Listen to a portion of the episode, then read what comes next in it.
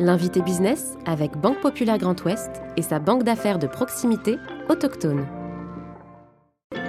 L'invité business avec Banque Populaire Grand Ouest et sa banque d'affaires de proximité autochtone.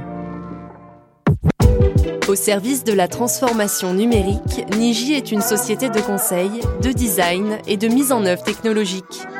Créée en 2001 à Rennes, elle accompagne plusieurs centaines de sociétés et organismes publics. Plus de 1000 collaborateurs sont répartis dans six villes françaises et aussi à l'international, à New York, Berlin et Singapour. Hugues Mailly, cofondateur et président directeur général du groupe Niji, est aujourd'hui l'invité business. Je suis Clément Lessort et vous écoutez le podcast de l'invité business. Hugues Mailly, bonjour. Bonjour. Merci d'avoir accepté notre invitation dans le fauteuil de l'invité business. Et également, merci de nous accueillir dans vos espaces au centre de Rennes, chez Eniji. On est nombreux, euh, Hugues dans notre euh, génération, à nous souvenir de ce que nous avons vécu, de la journée que nous avons vécue le 11 septembre 2001. Et vous, quelle mémoire vous gardez de cette journée qui a marqué nos existences et la grande histoire? Nous venions de déposer les statuts de l'entreprise Niji avec mes deux cofondateurs. L'un des deux était à Rennes, dans nos futurs bureaux. J'étais à Paris, dans des bureaux d'emprunt. Le fax a sonné, j'y suis allé. C'était mon collègue qui m'envoyait l'extrait de cabis du greffe du tribunal de commerce de Rennes qui nous donnait le droit d'exister euh, à partir du lendemain. Et au même moment, j'ai senti une main très lourde se poser sur mon épaule.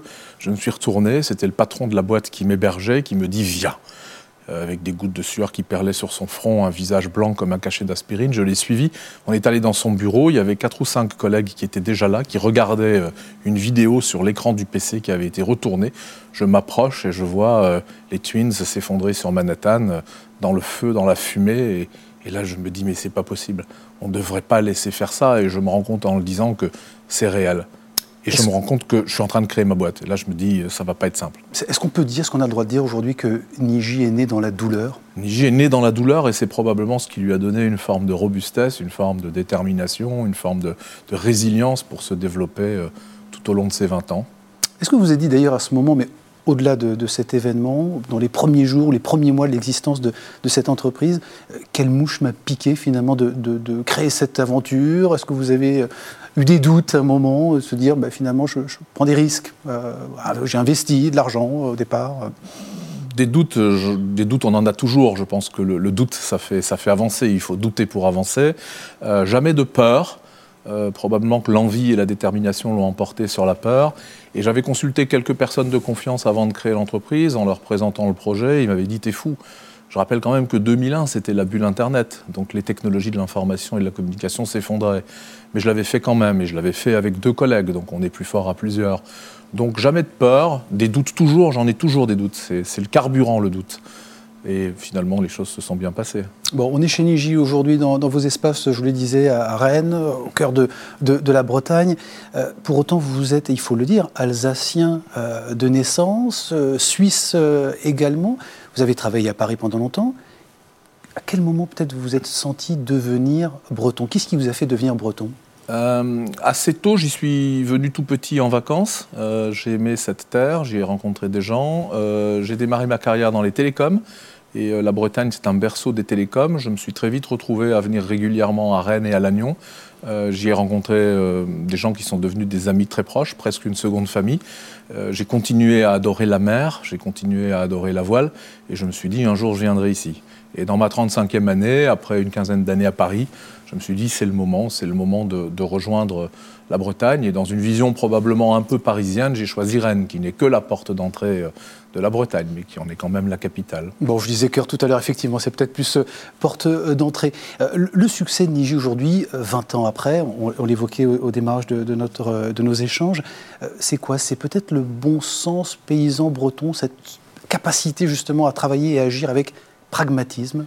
Oui, c'est une fois de plus écouter les, écouter les gens, euh, écouter les gens, avoir cette capacité à rentrer rapidement en intimité avec leurs enjeux, leurs problématiques, et avoir une bonne maîtrise de ce que le numérique permet de faire pour leur apporter rapidement des solutions, et ne pas s'arrêter euh, à la recommandation, ne pas s'arrêter au fait de donner des idées, mais pouvoir aller jusqu'à la concrétisation de cette idée, jusqu'à la fabrication des dispositifs euh, logiciels qui vont rendre les idées réelles, opérationnelles, et avec un zeste de design qui permet de mettre vraiment l'utilisateur au cœur de tout et de faire que ces dispositifs soient utilisables, mmh. plébiscités et qu'on y revienne, ce qui est souvent l'enjeu des dispositifs numériques qui portent souvent euh, une dimension marchande et donc il faut qu'on puisse y revenir. Hmm. Malgré ces 20 années d'existence, vous tenez beaucoup à ce que Niji reste une entreprise apprenante. Qu'est-ce que ça veut dire et comment ça se décrète, notamment euh, du côté des collaborateurs, des collaboratrices qui vous accompagnent? Euh, La curiosité, euh, la curiosité, avoir envie de, découvrir des, contextes nouveaux,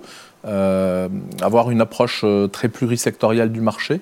C'est souvent beaucoup plus facile de se dire on va se développer sur un ou deux secteurs sur lesquels on a gagné la confiance de quelques clients représentatifs toujours se mettre en déséquilibre avant pour aller prospecter d'autres secteurs. Le numérique est quelque chose de très transverse. Euh, je dis souvent qu'à l'heure du numérique, jamais plus l'avenir d'une entreprise ne peut s'écrire que dans sa verticale d'appartenance, fût-elle leader de cette verticale d'appartenance. Et donc, il faut aller chercher des idées, des parts de marché ailleurs. Et donc, si je veux avoir quelque chose à apporter à mes clients, il faut que je sois avec de très, très, très nombreux secteurs euh, différents. Mmh.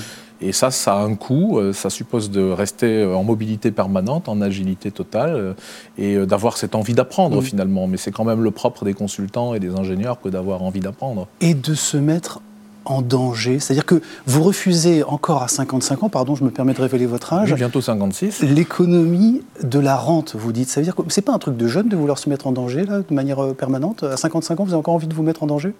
Oui, oui bah, on fait en permanence, c'est ce qui me fait, c'est ce qui me fait avancer. Moi, je suis pas. Vous redoutez le confort, la situation de, rente que j'évoquais? En tout cas, je ne suis pas un gestionnaire de choses. Je suis plus un développeur de choses.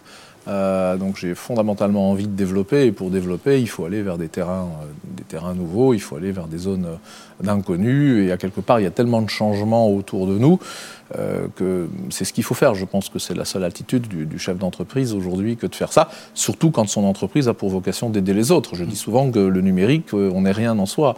On n'est que parce qu'on apporte aux autres. Mais si on ne va pas vers les autres et si on ne va pas découvrir la diversité des autres, si on n'aime pas profondément cette diversité, si on ne s'en nourrit pas, euh, alors on n'a rien à dire, on n'a rien à vendre. Mmh se mettre en danger et ne pas devenir, alors ça je vous ai entendu le, dire souvent, ne pas devenir esclave de sa propre boîte. À quelle forme d'asservissement vous faites euh, allusion, Humélie? Euh, S'entourer, savoir s'entourer. Euh, moi j'ai fait monter à bord fin 2014 un directeur général délégué qui est euh, plus que mon vrai second, avec lequel je fonctionne aujourd'hui vraiment en mode président DG, qui pilote véritablement opérationnellement l'entreprise et qui me donne à quelque part le temps, l'oxygène de rester très en veille, de regarder peut-être un horizon plus lointain, d'écouter les signaux faibles euh, et de redessiner euh, à chaque fois les contours, la trajectoire de l'entreprise, dont je ne suis pas esclave, dont j'ai du coup du temps disponible pour aller m'intéresser à d'autres choses avec toujours l'idée que ça nourrira d'une façon ou d'une autre le développement de l'entreprise, mais en tout cas, euh, voilà, j'en suis euh, davantage libéré. Je ne suis pas esclave de son quotidien et de toutes les vicissitudes de son quotidien, et Dieu sait qu'en ce moment, euh, les quotidiens ne sont pas simples pour les entrepreneurs. Hum, qu'est-ce que ça veut dire, Hugues Ça veut dire d'accepter de, partager le pouvoir, par exemple? Absolument. Ça veut dire d'accepter de, le partager. Ça veut dire la, délégation. ça veut dire la confiance. Ça veut dire l'envie de faire à plusieurs. Euh, aimer les gens finalement. Je pense que quand on aime les gens, on a envie d'en être entouré, on a envie d'avoir la diversité des gens autour de soi et l'entreprise est aussi euh, un formidable tremplin pour faire ça, pour s'entourer. Euh, et oui, ne pas être cupide, ne pas penser qu'à soi, avoir un rapport raisonné au temps, à l'argent, je le dis souvent à d'autres choses aussi, mais je ne le dirai pas là. En tout cas, voilà, être épicurien, peut-être un peu prendre du plaisir en chemin et euh, ne pas voir que euh, immédiatement le court terme euh, et le gain et que sais-je encore, mm.